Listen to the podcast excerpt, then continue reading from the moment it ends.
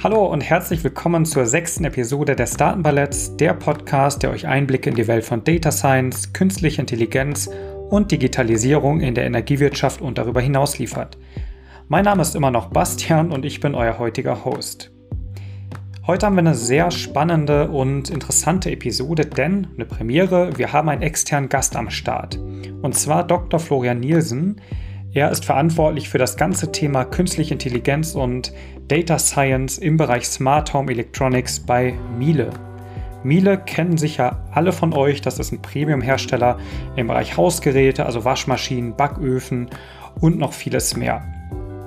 Der heutige Podcast, Hauke Taden ist übrigens auch dabei, soll ein bisschen dafür sorgen, mal ein paar andere Einblicke zu gewinnen in eine andere Branche, wie sich ein anderes Unternehmen ebenfalls sehr etabliert ähm, mit dem Thema Daten und künstliche Intelligenz auseinandersetzt.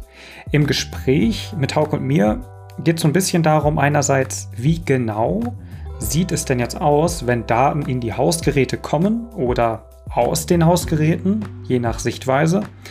Und wie genau kann man so eine Organisation auch aufbauen? Denn das Thema künstliche Intelligenz und Co ist natürlich etwas Neues und Hausgeräte gibt es ja schon seit über 100 Jahren. Wie ich finde, ein sehr spannender Austausch über Möglichkeiten und auch Grenzen von Organisationen und auch neuen datenbasierten Produkten. Sehr cool fand ich übrigens auch, dass wir sehr früh schon ins Brainstorming gegangen sind, wo Ähnlichkeiten und wo aber auch Unterschiede zwischen den beiden Branchen EWE e und Miele auch sind.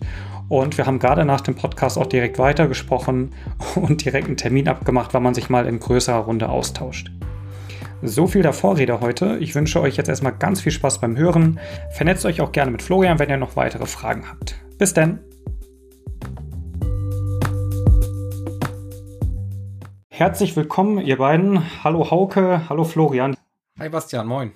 Hallo Bastian, danke, dass ich dabei sein darf. Florian, du bist ein externer Gast heute. Du arbeitest nicht bei der EWE, e, sondern in einem anderen Unternehmen, das mindestens so spannend ist, für manche vielleicht sogar noch spannender. Wer weiß, das wollen wir heute so ein bisschen rausfinden. Ich würde dich erstmal zum Einstieg so ganz allgemein äh, bitten, erzähl doch mal so ein bisschen, wer bist du eigentlich und was macht ihr bei euch in der Firma so in diesem Bereich, wo du tätig bist? Alles klar, mache ich gerne. Also ich bin Florian Nielsen, ich arbeite seit Anfang 2017 für die Miele und KG. Ähm, Miele kennen wahrscheinlich die, die meisten Personen, vor allem in Deutschland, dass wir Waschmaschinen herstellen und Trockner. Tatsächlich ist unser Portfolio ähm, noch viel größer. Das heißt, wir stellen ähm, alles Mögliche für die Küche her. Von Kühlschränken, Backöfen, Dampfgarer, Kaffeemaschinen, Spülmaschinen, Staubsaugroboter tatsächlich auch. Ähm, das sind eigentlich so unsere größten Standbeine. Ich arbeite bei Miele äh, in einem Bereich, der heißt Smart Home Electronics.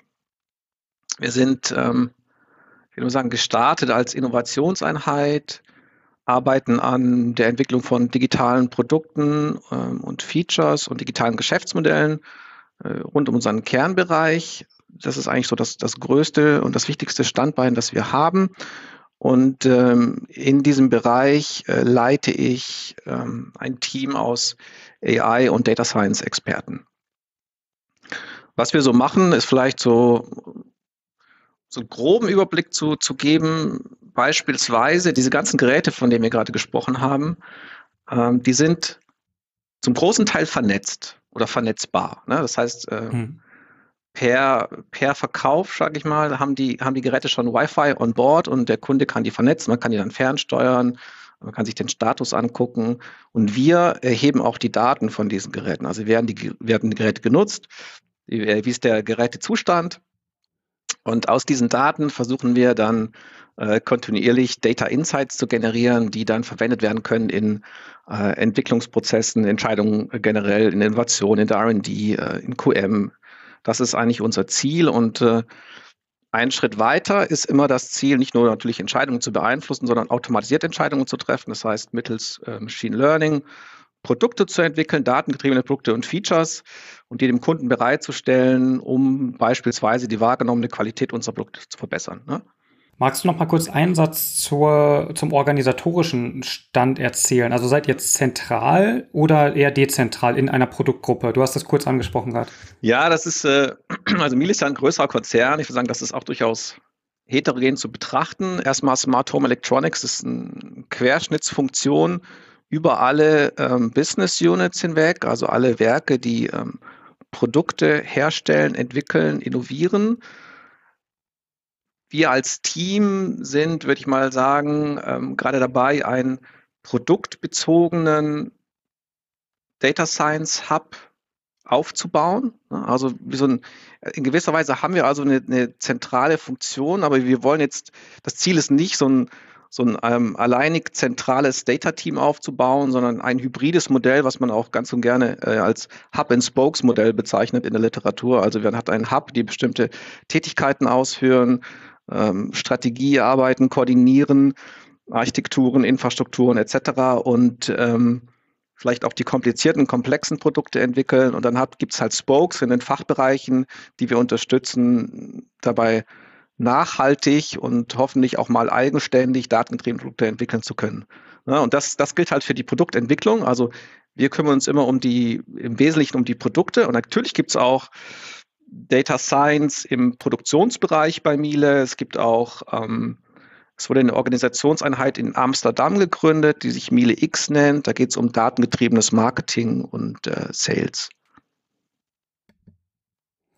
Sehr cool. Ähm, ich glaube, so viel erstmal zum Einstieg und wir wollen die heutige Episode ja auch dafür nutzen, nicht nur quasi von dir nur etwas abzuziehen, sondern auch mehr in den Austausch kommen. Von daher würde ich gerade jetzt zum Einstieg auch dich, Hauke, nochmal bitten, kannst du einmal Florian so vorstellen, was eigentlich im Vergleich dazu unsere Strategie ist, wie es unser oder euer Data-Team äh, aufgebaut? Warum machen wir das Ganze? Um dann vielleicht mal zu schauen, ähm, ja, wo sind Herausforderungen, die wir beide haben, wo kann man voneinander lernen? Und dann gehen wir mal in die Diskussion. Ja, das mache ich sehr gerne, Bastian. Ähm, bei uns ist die Data Science Einheit, das Data Lab, eingeordnet im Geschäftsfeld Innovation. Ähm, das ist bei uns keine klassische Forschungs- und Entwicklungseinheit, sondern wir sind auf der Suche nach neuen digitalen datenbasierten Geschäftsmodellen, die auch kurzfristig schon am Markt erfolgreich sind und nicht erst mit einem Scope von fünf, sechs, sieben, acht oder zehn Jahren. Ähm, unsere Zielsetzung dabei oder unser Auftrag ist dabei zweigeteilt. Einerseits wollen wir, wie gesagt, schon neue Geschäftsmodelle entwickeln für EWE.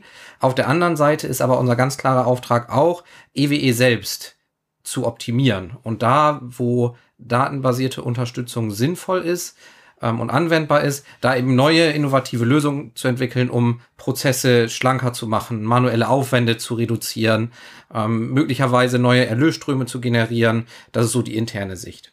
Auf der einen Seite wirkt es natürlich erstmal ähm, wie ein ziemlicher Spagat und eine Doppelbelastung.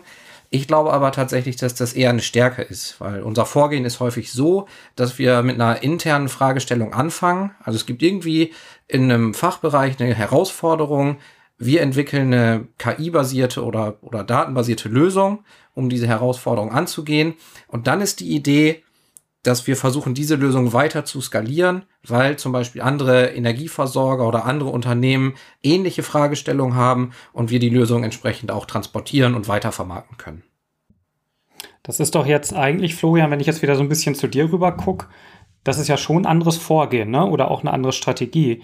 Wenn ich mir jetzt hm, ich sag mal, euer Produkt angucken, Miele at Mobile, wenn das überhaupt ein eigenständiges Produkt ist, das kann ich jetzt nicht beurteilen. Ähm, da wirkt das ja so, also ich würde mich jetzt wundern, wenn dieses Produkt entstanden ist, weil ihr intern irgendwas optimiert habt. Weil die internen Prozesse haben im Zweifel ja gar nicht so viel mit dem Endkundenprodukt zu tun, oder? Ähm, ja, ich weiß nicht. Also das, das würde ich jetzt nicht per se unterschreiben. Also ich, glaub, ich glaube auch schon daran, also ganz gerne macht man ja so, so, so einen äh, artifiziellen Schnitt fast, wo man sagt, okay, wenn ich jetzt im Technologiefeld AI und Data Science unterwegs bin, ich gehe eher Richtung Produkt oder Service oder ich gehe Richtung Prozesssicht. Aber ich glaube, ganz oft gibt es ganz klar ein, ein Overlap. Wenn wir zum Beispiel analysieren, wie unsere IoT-Geräte ähm, benutzt werden, ne, dann kriegen wir, wie wird denn, welche Programme nutzt der Kunde? Aber welche Fehler treten auf? Ne? Wie sind welche Belastungsprofile etc.? Und das beeinflusst natürlich auch im wiederum Prozesse. Sei es ein Qualitätsmanagement, sei es ein After-Sales äh, generell Prozess.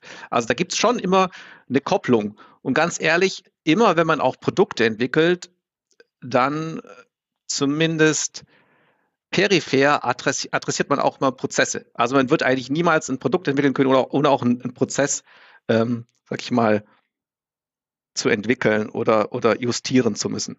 Deshalb, ich glaube schon, dass wir da sogar sehr, sehr ähnlich unterwegs sind. Bei uns ist nur der Fokus ähm, eher auf, auf Produktentwicklung oder rund um unsere physischen Produkte für den Endkunden. Und ich glaube, die, die Produkte, die wir für den Endkunden haben, die sind halt bei uns unterschiedlich. So, ne? Ja, ich glaube, das ist ein äh, ganz guter Punkt, den du gerade als letztes gesagt hast. Ähm, wir als Energieversorger haben ja gar nicht so viele Produkte oder Geräte im Haus des Endkunden, sondern letztendlich liefern wir Strom, Gas, Wasser, was dazugehört. Ähm, deswegen ist häufig unser Fokus eher im B2B-Sektor. Das heißt, wir entwickeln Lösungen für andere Unternehmen, die dadurch wieder bessere Produkte für ihre Endkunden anbieten können. Ich glaube, dass sich das jetzt nach und nach aber ändern wird durch den ähm, Smart, Mila Smart Meter Rollout, der ähm, immer weiter Durchdringung findet. Ähm, gibt es dann auch vom Energieversorger smarte Geräte im Haus, die natürlich auch viele Informationen liefern. Ne? Also wenn ich den Energieverbrauch aus den Haushalten gut kenne, dann kann ich natürlich auch Mehrwerte drauf anbieten und Services entwickeln und die Daten mithilfe von KI und Algorithmen veredeln.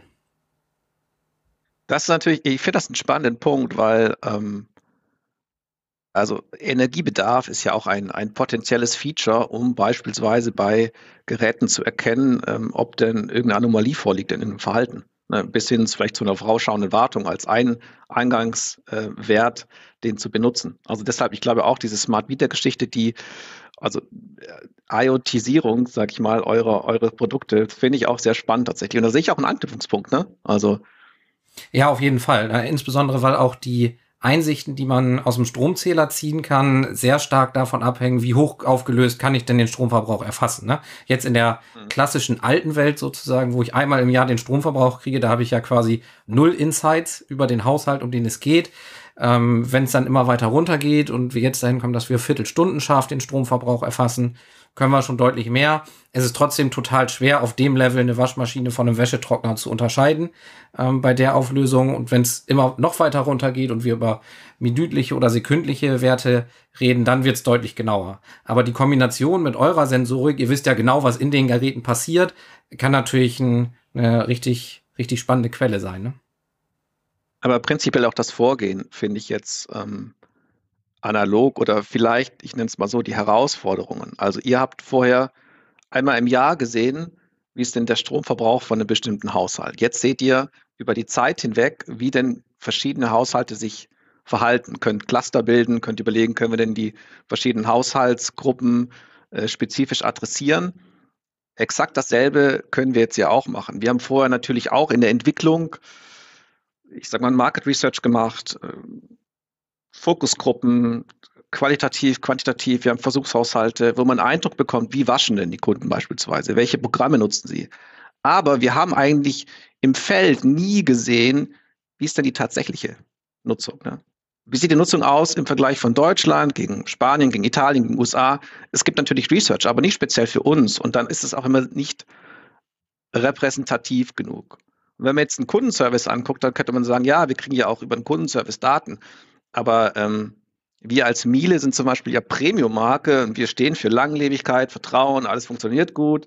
Das heißt, ich würde erstmal argwöhnen, die Geräte, die der Kundenservice zu Gesicht bekommt, sind ja die Geräte, die fehlerhaft sind, aber nicht die IO-Geräte. Und jetzt kriegen wir über die komplette Laufzeit wirklich mal Daten von dem Kunden.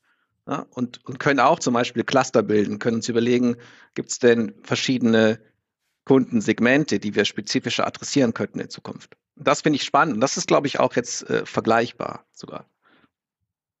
Aber was sind es denn für mögliche spannende Produktweiterentwicklungen, abgesehen von diesem Service-Aspekt, den du gerade genannt hast? Ne? Das ist natürlich klar. Aber gibt es irgendwas, wo du sagst, da ist eine Vernetzung vielleicht auch mit anderen Geräten oder mit einem Smart Meter sogar etwas, wo dann der Endkunde sagt, wow, das ist etwas, das hatte ich vorher nicht und das macht das Produkt oder meine Erfahrung, mein Gefühl, meine, wie nennt man das, ähm, ohne jetzt ins Englisch zu fallen, so meine Experience mhm. mit dem Miele-Produkt ähm, deutlich besser, als es auch vorher war. Mhm. Ja, also ich kann ja mal erzählen äh, über ein Produkt, das wir jetzt auch auf der IFA vorgestellt haben und das wir jetzt auch äh, gerade in, in Dänemark pilotieren, also wirklich beim Endkunden. Und ähm, es geht nicht immer nur um, äh, sag ich mal, Gerätenutzungsdaten bei uns beispielsweise. Ne? Also die, jetzt erstmal die Analogie zu, zur Energie ist erstmal vorhanden, das ist klar, aber wir haben darüber hinaus ja auch ganz andere Daten. Zum Beispiel haben wir 2019 einen, einen Backofen gelauncht, also zumindest die Premium-Prestige-Klasse bei uns, die hat eine Kamera an Bord. Also das ist ein, ein Backofen und da kannst du dann gucken vom Sofa aus, wie sieht jetzt meine Pizza aus? Ist sie jetzt schon zu braun oder nicht zu braun? Oder wie sieht meine Lasagne aus oder ähnliches oder meine Kekse? Ne? So, das war das Erste. Also wir, wir launchen das in den Markt, kriegen jetzt aber auch Daten, wenn wir den Consent vom Kunden haben, dürfen wir denn die Bilder anschauen, die du teilst? Überraschenderweise sehr, sehr viele Leute tatsächlich geben uns den Consent, benutzt das für eure Produktentwicklung. Jetzt haben wir ein Feature gelauncht, das heißt Smart Food ID. Das Prinzip ist, du schiebst etwas in den Ofen rein, eine Pizza, Ofengemüse, Pommes, und er erkennt automatisch, ach, das ist ja eine Pizza. Und dann starte ich das Automatikprogramm, das wir entwickelt haben für Pizza. So. Das kombiniert mit etwas anderem, das nennt sich Smart Browning Control, wo man für Pizza sicherstellen kann, dass die Pizza nicht verbrennt. Ich sage dazu immer gern so, Ziel ist wie so ein Safety Net äh, für die Küche beispielsweise. Also Assistenzsysteme für die Küche. Das ist zum Beispiel schon so ein, so ein Produkt, würde ich sagen, das ist tatsächlich ein Mehrwert, ist natürlich auch in gewisser Weise noch fancy und nur in der Oberklasse ähm, quasi ent, ent, enthalten. Aber das finde ich schon mal ein cooles Feature, was wir entwickelt haben, auch wirklich dediziert für den Endkunden. Das ist auf jeden Fall was, was hier zu Hause, äh, glaube ich, den Hausfrieden deutlich steigern würde. Ähm, das ist ja uns nämlich ein, ein, großer Streitpunkt immer. Wann ist die Pizza eigentlich fertig? Wie muss sie aussehen? Ähm, und wer muss sie eigentlich aus dem Ofen holen, wenn wir auf dem Sofa sitzen? Ganz spannend. Aber was ich daran ähm, besonders spannend finde, ist, das ist natürlich auch irgendwie ein bisschen, ein bisschen spielerischer Aspekt. Und erstmal, wenn man es erstmal hört, denkt man nice to have. Aber da ist natürlich auch ein, ähm, ein klarer Sicherheitsaspekt wiederum dabei. Ne? Wenn ich verhindern kann, dass Sachen anbrennen, dass sich ein Backofen, ein Herd automatisiert abschaltet, dann kann man dadurch potenziell natürlich auch Unfälle verhindern im Haushalt. Ja, also das absolut. Ne? Also dieser, dieser Safety-Aspekt ist, ist für uns immer wichtig. Ich meine, die Geräte sind an sich eigensicher konzipiert, da kann jetzt nichts passieren, aber dass er dann so Sicherheit, dass du es noch essen kannst, vielleicht Genießbarkeit sicherzustellen. Aber generell ist auch unser, unser, unser Ansatz, das wird wahrscheinlich bei euch ähnlich sein als Innovationseinheit, dass wir immer beim Kunden anfangen und schauen, okay, wo sind denn eigentlich die Problemstellen, was sind denn die darunterliegenden Bedürfnisse, was gibt es denn für potenzielle Lösungen dafür?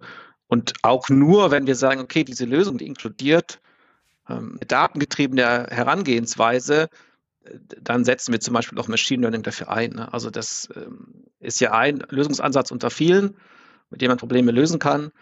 Ähm, und wenn das aber wirklich dann ein Kundenproblem adressieren kann und wir sagen, das ist wertvoll und, und auch unsere steten ähm, sag ich mal, Interaktion mit dem Kunden. Also wir fragen wirklich auch immer Endkunden, was hältst du von dem Produkt, was müssen wir verbessern, etc.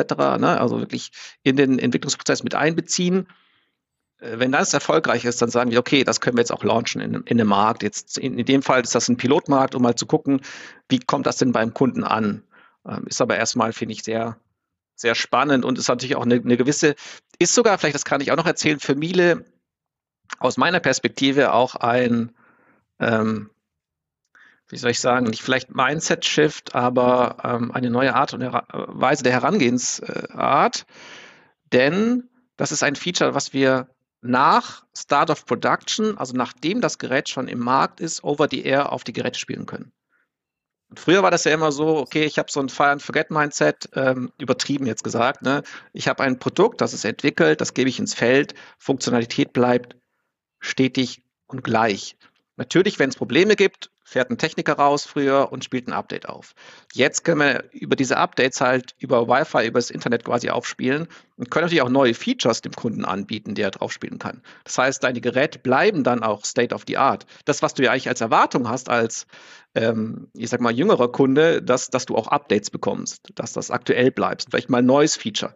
Das finde ich schon ähm, erstmal für uns einen, einen schönen Erfolg tatsächlich, ja.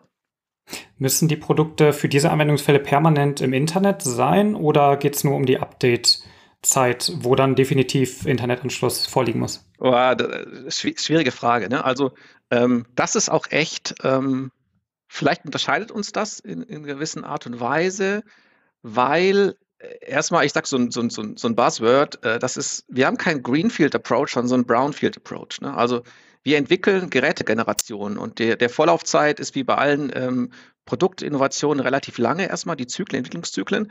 Dann kommt das ins Feld. Und ich habe zum Beispiel vor vier Jahren angefangen. Ne?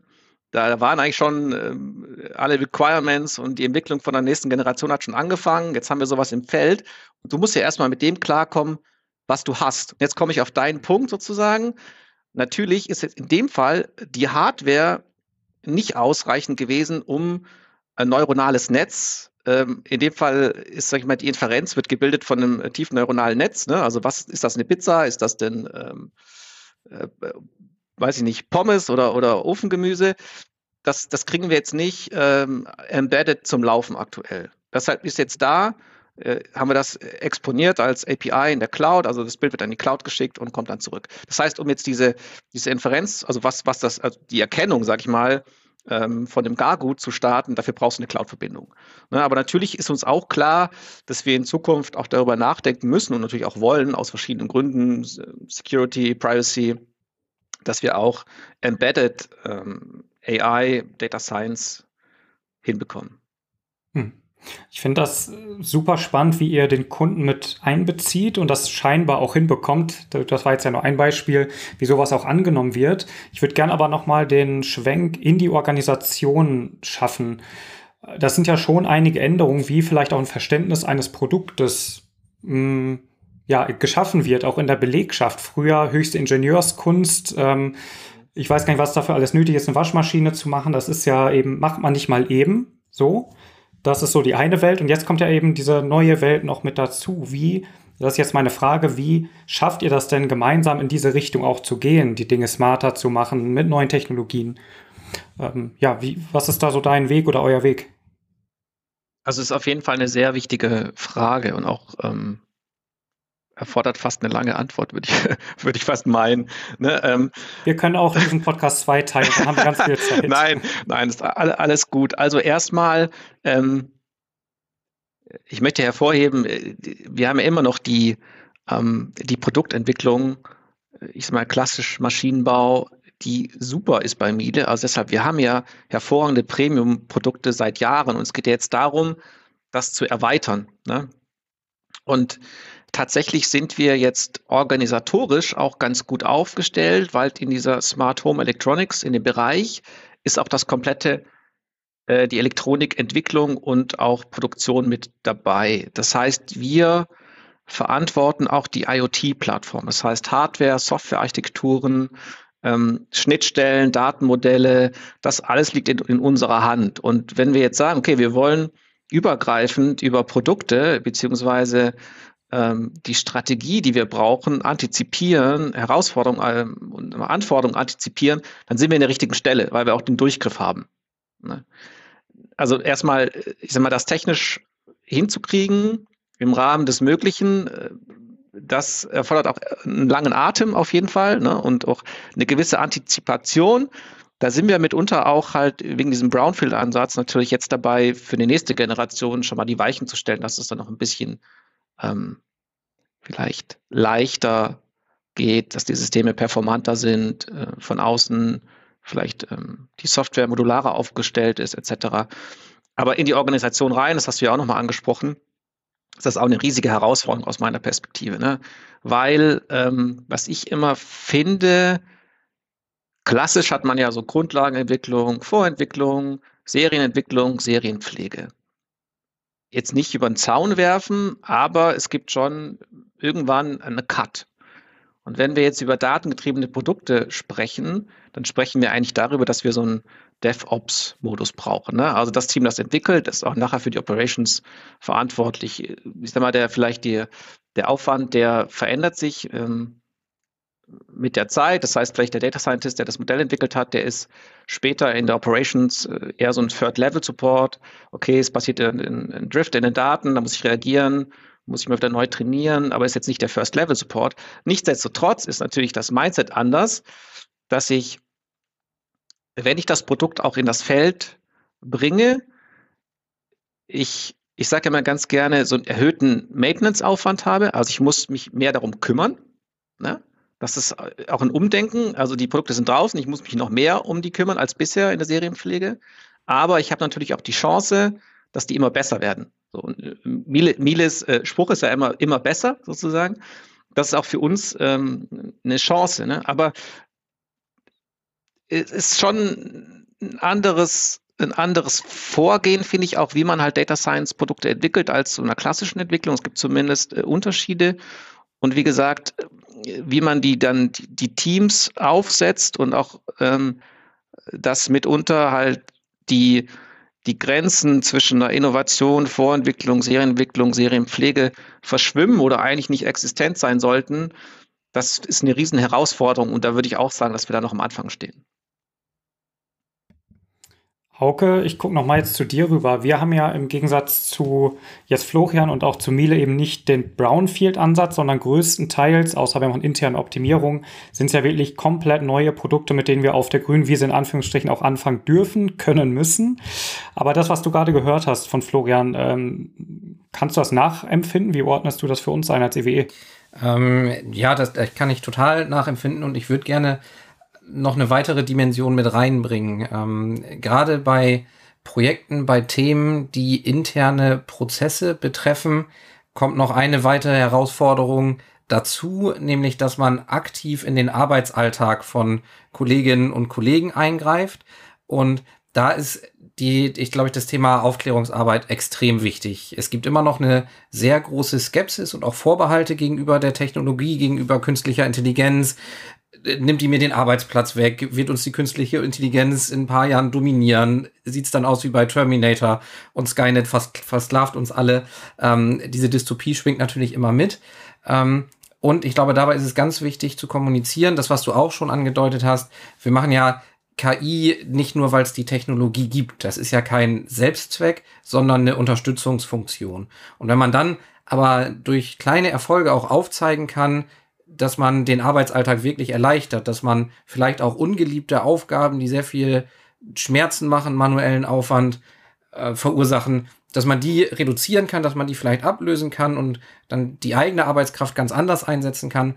Ähm, dann kann man da viel, glaube ich, auch sehr viel darüber zu, zum kulturellen Wandel so ein bisschen beitragen und auch Werbung für die neue Technologie machen.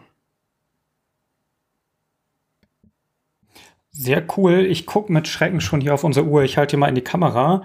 Die ist tatsächlich schon abgelaufen. Ähm, wir kamen jetzt gerade so gut ins Sprechen. Florian, ich würde dich aber noch mal bitten, wir haben jetzt 20 Minuten gesprochen. Was sind denn eigentlich noch so Themen, wo du jetzt gerne noch drüber gesprochen hättest, wo du irgendwie das Gefühl hast, Mensch, warum haben wir das nicht gefragt? Gibt es noch irgendein Thema, was dich gerade ja sehr umtreibt? Also was mich zum Beispiel ähm, interessieren würde, wie, wie eure Herangehensweise ist, um ein ich nenne das mal Portfolio-Management zu gestalten.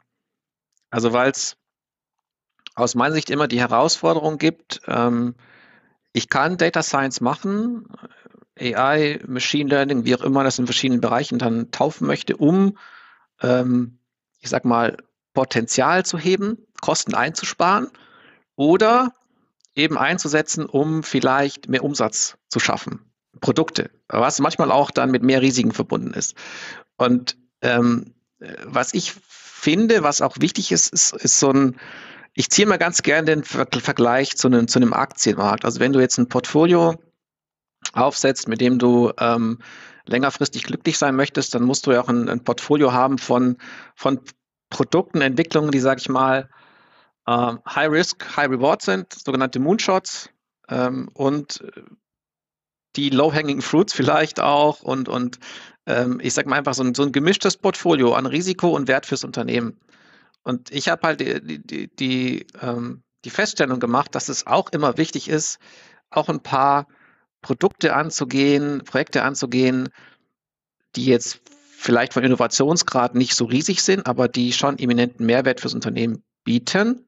Ne? Nicht so anspruchsvoll, und Data Scientisten sind manchmal auch, äh, Hauke hört jetzt weg, ähm, auch Maldiven tatsächlich, wo sagen, wir wollen immer nur den, den fancy Kram machen sozusagen, ähm, damit man sich überhaupt die Moonshots leisten kann sozusagen. Und mich würde mich mal interessieren, was denn Haukes Erfahrung dahingehend ist, auch ähm, einerseits, äh, was seine persönliche Meinung ist, aber andererseits auch, was denn so das, das Feedback, ähm, die Perspektive von dem Management ist, die dann zurückgespielt wird. Ne? Ja, das sind ganz spannende Punkte. Ähm, so wie wir das aufgebaut haben, verschwimmen die Grenzen da ja tatsächlich so ein bisschen. Ne? Dass häufig die hm? Produktentwicklung bei uns schon da anfängt, wo wir intern wirklich für Kostenersparnis sorgen können oder wollen und versuchen daraus ein Produkt zu machen. Es gibt auch noch eine andere Schiene, wo wir sozusagen ganz auf der grünen Wiese anfangen und sagen, was ist eigentlich das Bedürfnis, ähm, in welchem Segment und können wir da eine datenbasierte, eine digitale Lösung schaffen.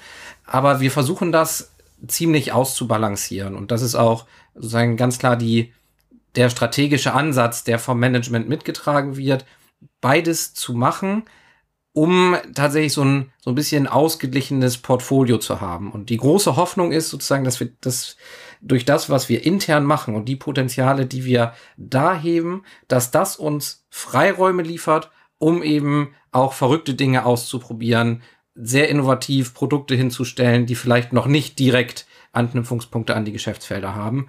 Das ist so die grundsätzliche Idee dabei. Ja, und ergänzen muss man ja auch sagen, also ich weiß nicht jetzt, wie eine Miele so strukturell organisatorisch per se gesteuert wird. Ähm, bei uns ist es nach Geschäftsfeldern und da gibt es auch Profit Center und so weiter. Mhm. Da gibt es so verschiedene Dinge und bei uns ist es so, dass unser Bereich auch ähm, verantwortlich dafür ist, auch Geld zu verdienen, auf gut Deutsch. Das heißt, dadurch haben wir natürlich schon immer mehr auch den Blick auf den Markt, aber ne, wir werden quasi nach verschiedenen auch Kriterien gemessen. Ne, interne äh, Prozessoptimierung, aber auch eben externer Umsatz. Und bisher klappt das ganz gut. Wir können natürlich auch immer besser werden und immer größer. Jeder will einen Hockeystick sicher auch, ne, wenn man irgendwie ja, äh, ne, irgendwie hängt ja doch dieser Wunsch irgendwie so ein bisschen im Raum, aber ganz realistisch betrachtet, ähm, glaube ich, ähm, können wir schon mal ein sehr gutes Fazit so nach drei, vier Jahren ziehen mhm. oder zwei, drei Jahren, je nachdem, wie wir es machen, ähm, dass die Dinge, die man probiert, entweder funktionieren sie sehr gut, wie im Fall von Gridlux, da haben wir so ein Planungstool entwickelt für Glasfaserausbau, und das ist ein Beispiel absolut disruptiv, komplett neu, gab es vorher nicht, spart 90 Prozent Zeit ein. Das ist ein schönes Beispiel, was sehr erfolgreich ist. Und Dinge, die nicht so erfolgreich sind, die lassen wir dann auch wieder sehr schnell, weil wir merken, ne, Gehälter müssen bezahlt werden. An anderer Stelle können die Kollegen, ähm, die sehr gut ausgebildet sind, besser eingesetzt sein. Und ja, das vielleicht auch nochmal so, um den Rahmen zu haben.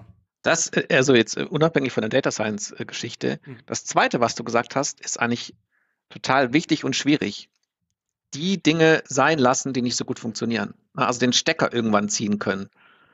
Da frage ich mich, also wie ihr das quasi hinkriegt. Also ich, in unserem Innovationsprozess fällt es mitunter schon schwer, ich, den Stecker zu ziehen. Also man braucht da schon irgendwie gewisse, weiß ich nicht, ähm, Gates, Bewertungsmetriken, wie auch immer, um zu entscheiden. Nachher mal, jetzt lassen wir es aber sein.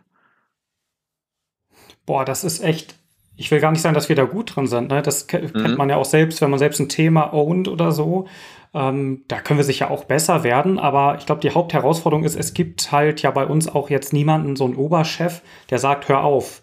Sondern wir sind ja alle Individuen, die projektbasiert arbeiten am Markt und wir müssen es ja selber einschätzen können. Ist das, was wir dort machen, in ausreichendem Budget hinreichend ähm, ja, ertragreich in absehbarer Zukunft? Und das muss man natürlich irgendwie beantworten. Nur diesen Drang zur Objektivität, den haben viele von uns, glaube ich, oder ja, weiß ich nicht. Also ich habe den auf jeden Fall. Ich sehe immer wieder, es ist nicht objektiv. Mhm. Ein Budget, selbst ein Budget, was als Zahl steht und nur so und so lange reicht, in Bezug auf die Idee, da spielen halt so viele Faktoren mit rein. Ne? Also ich glaube nicht, dass das so einfach ist und dass wir da schon so gut und, und, und konsequent sind, wenn man ganz ehrlich ist, ohne jetzt hier irgendwie direkt eine Idee im Kopf zu haben. Aber ich glaube, das kann man noch optimieren. Ja, ja finde ich spannend. Bei uns ist das auch noch mit, mitunter, sage ich mal, schwierig, ähm, zum Beispiel so ein ROI zu berechnen. Also wenn, wenn wir jetzt ein Feature entwickeln, dass ein, ein Gerät, das vielleicht nicht monetarisiert wird, ne, ähm, sondern dass das Gerät nur attraktiviert, die wahrnehmbare Qualität steigert, wie willst du da, also kannst du natürlich vorher User-Tests machen, das machen wir natürlich dann äh, sehr ergiebig, aber wir können ja nicht garantieren, dass jetzt die Umsatzzahlen dadurch besser werden. Und wir können nicht direkt messen, wie viele Kunden haben jetzt wirklich wegen dem Feature das Gerät gekauft. Ne? Also das ist dann auch, es ist wie, wie bei eigentlich jeder klassischen Innovation Entwicklung ist das manchmal schwierig. Ne? Und dann muss man halt im Vorrein vielleicht auch Budgets definieren und andere Metriken, aber über ein ROI kann man dann kaum gehen tatsächlich. Genau, also ich ähm, finde den, den Austausch gerade total spannend, ähm, insbesondere weil ihr schon da seid, wo wir, wo wir eigentlich hinwollen. Ne? Ihr seid in den, in den Haushalten, ihr seid da, also die Menschen verbinden eine Emotionalität mit euren Produkten, ne? also irgendwie kochen, im Haushalt arbeiten macht natürlich auch was mit einem. Man sagt immer, Strom und Gas sind total unsexy Produkte. Die müssen halt da sein, die müssen funktionieren. Und im Prinzip geht es uns aber auch darum, wirklich was Emotionales herzustellen, eine Kundenbeziehung herzustellen und die Menschen besser zu verstehen. Ähm, von daher freue ich mich einfach drauf, ähm, dass wir dich heute kennengelernt haben und freue mich auch auf den weiteren Austausch. Danke. Also ich fand das auch irgendwie sehr, sehr spannend heute tatsächlich. Äh, noch kurzer Kommentar. Waschmaschinen sind auch nicht so sexy, wenn man ehrlich ist. Küche, Küche und Kochen, das weckt Emotionen. Also da haben wir äh, ein ganz gutes Feld, aber äh, Waschen ist jetzt auch eher so ein Painpoint, würde ich mal sagen. Aber hat mir sehr gut gefallen mit, mit euch heute. Man hat, hat gemerkt, finde ich, dass selbst wenn wir in unterschiedlichen Feldern tätig sind, die erstmal nicht unbedingt was äh, gemein haben, stellt man dann doch fest, ähm, dass es viele Ähnlichkeiten gibt und, und zumindest auch die gleichen Herausforderungen. Ich glaube, das ist ein guter Abschluss hier. Florian, herzlichen Dank für deine Zeit und Liebend wenn das Mikro aus ist ähm, und wir hier den Podcast beenden, dann würden wir uns natürlich freuen, auch mit dir weiter im Austausch zu bleiben, im fachlichen Austausch und euch beiden erstmal danke für die Zeit und bis bald. Danke, Bastian. Danke, Florian. Ciao.